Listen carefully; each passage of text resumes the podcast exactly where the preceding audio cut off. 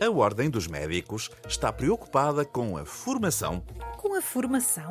Parece que há uma certa degradação do ensino médico. Em que aspecto?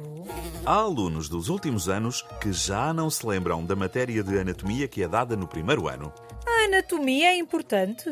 Claro que é. Por exemplo, numa cirurgia ao coração, convém saber que ele se localiza entre os pulmões. Desde que se saiba onde se localizam os pulmões. Evidentemente.